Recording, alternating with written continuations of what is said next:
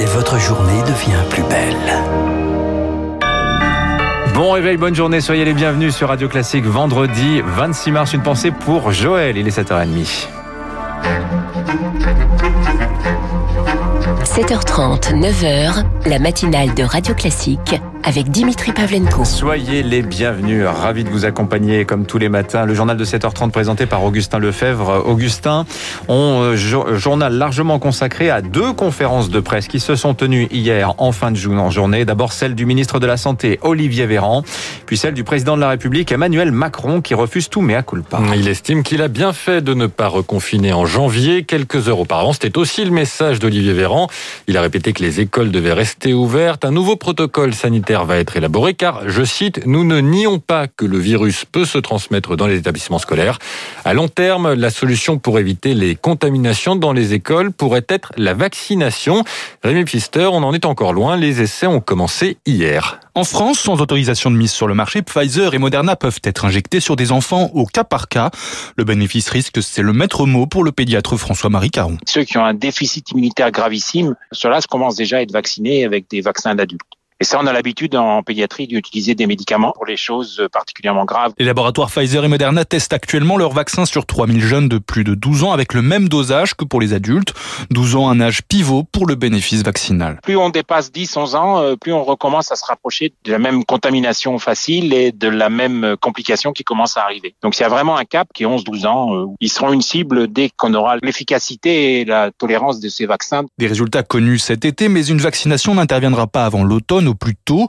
Selon le pédiatre Arnaud Pfersdorf, il faudra alors casser ces réservoirs de virus. Dans 20 à 25% des cas, c'est les enfants qui vont aller contaminer vers les adultes. Donc il y a quand même une transmission. Donc ce sera une manière de se protéger et effectivement pour évoluer vers une immunité collective, donc de santé publique, ça c'est clair. Pour ce qui est des moins de 12 ans, selon les médecins, le bénéfice risque semble nul. Seuls 1000 enfants en France ont été hospitalisés pour le Covid. Rémi Pfister, en attendant l'automne, l'Europe compte obtenir plus de doses en bloquant les exportations d'AstraZeneca après une première journée de sommet, les 27 se sont mis d'accord. L'entreprise doit d'abord rattraper son retard dans les livraisons avant de pouvoir exporter hors du continent, notamment vers la Grande-Bretagne. AstraZeneca est accusé d'avoir favorisé le pays.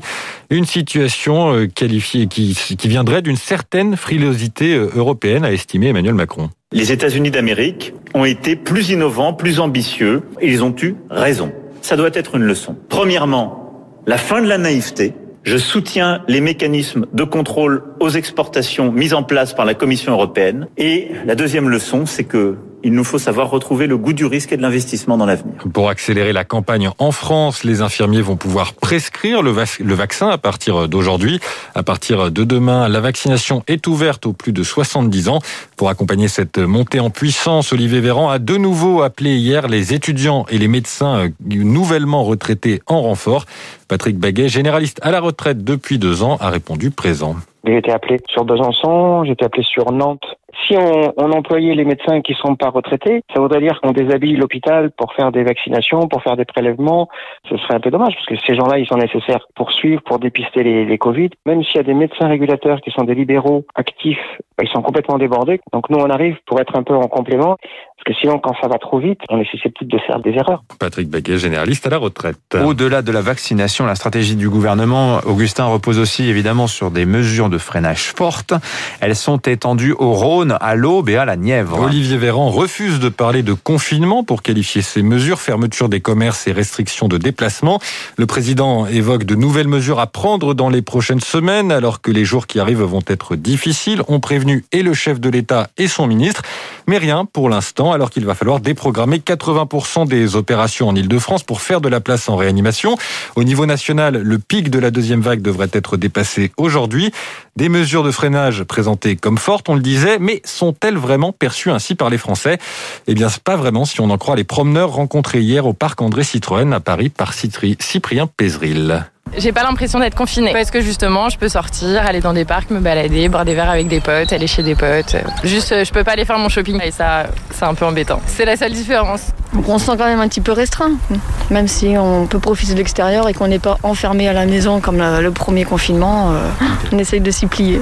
Pour moi rien n'a changé, je fais pas d'attestation, je me balade, enfin voilà quoi. On continue à avoir le même rythme de vie, si ce n'est 10 km, on peut plus trop s'éloigner de Paris. On avait plaisir à aller un peu à la campagne et on peut plus le faire, c'est la seule contrainte que l'on a. Le couvre-feu a été euh, retardé d'une heure, donc je pense qu'il y a plus de souplesse euh, et on n'a pas l'impression d'être confiné. Voilà. Propos recueillis par Cyprien Pézril au parc André Citroën à Paris. On termine ce journal, Augustin, avec une initiative solidaire. Jusqu'à ce soir, 1300 jeunes apprentis cuisinent pour les plus démunis. Une opération organisée par l'association La Tablée des Chefs. Ces cuisiniers qui étudient en école hôtelière vont préparer 10 000 repas pour plusieurs associations comme les Restos du Cœur ou la Croix-Rouge. Une opération de partage pour lutter contre la précarité alimentaire et le gaspillage, mais aussi pour remotiver ces jeunes qui n'ont pas beaucoup de perspectives dans le contexte actuel. Les restaurants sont fermés sans date de réouverture. Émilie Vallès s'est rendue dans les cuisines du lycée hôtelier Jean Drouan, dans le 17e arrondissement de Paris. J'ai fait sauter les pommes au beurre. Et là, bah, je suis en train de les caraméliser. Maxence prépare les crumbles aux pommes. À 18 ans, ce futur cuisinier s'est porté volontaire. Il voulait être utile et aider les plus démunis. Le simple fait de cuisiner pour eux, ça nous remotive, ça nous donne le sourire, ça nous motive à nous lever tôt le matin et à faire quelque chose de bien pour la société. Ça a l'air bon, ça sent très bon, donc euh, vraiment on est content de ce qu'on fait aujourd'hui. Ambre, elle, taille des carottes pour le riz pilaf aux légumes de saison. Cette opération, c'est une parenthèse alors que ses étudiants suivent la moitié des cours à distance. On a moins de cours, on a beaucoup moins de cours. Pour les stages, on ne sait pas si on en aura un. Du coup, c'est compliqué. Bon, ouais, on saute sur l'occasion pour euh, avoir le plus de pratiques possible. C'est ouais, une petite bouffée d'oxygène, ça fait du bien quoi. Pour René Lejoncourt, professeur de cuisine, c'est aussi un exercice grandeur nature pour ses étudiants. Là, le fait de travailler pour 300 couverts, on a une autre échelle, une autre organisation de production. On est comme en entreprise là. Ça les prépare aussi à l'entreprise. Ça les éveille au rythme, parce qu'il faut du rythme. On tape dedans comme on dit dans le métier. Hein. Et tous ont une envie, faire plaisir dans une période compliquée. Ces repas iront à l'association L'Ami de Pain qui gère un centre d'hébergement d'urgence dans la capitale. Un reportage signé Émilie Vallès pour Radio Classique. Merci Augustin Lefebvre. Tiens, information de dernière minute, c'est l'INSEE qui vient de nous communiquer ses dernières estimations les plus précises hein, concernant le déficit public. L'an dernier, il s'est creusé à 9,2% du PIB. La dette, elle s'envole à 115,7%. Bon, des chiffres finalement un petit peu inférieurs aux pires prévisions qui avaient pu être faites à la fin de l'année dernière. 7h37, tiens, j'ai un rendez-vous à suivre demain sur Radio Classique. C'est le début du festival de Pâques d'Aix-en-Provence. Malheureusement, qui n'aura pas lieu en présentiel, 100% euh, numérique, mais vous pourrez suivre ça tout de même sur Radio Classique à partir de 20h30 demain.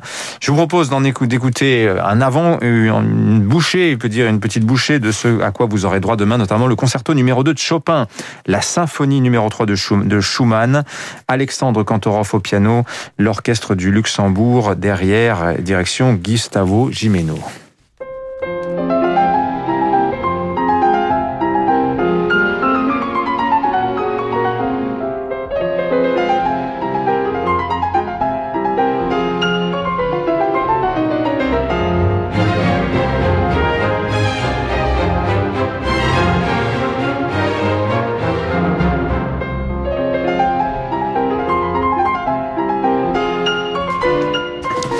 Voilà, Chopin, que vous pourrez réécouter donc euh, au Festival de Pâques d'Aix-en-Provence. Ce sera demain soir sur Radio Classique à partir de 20h30. 7h38, restez avec nous dans un instant. Les spécialistes de Finlam ce matin. Emmanuel Faux, Alexis.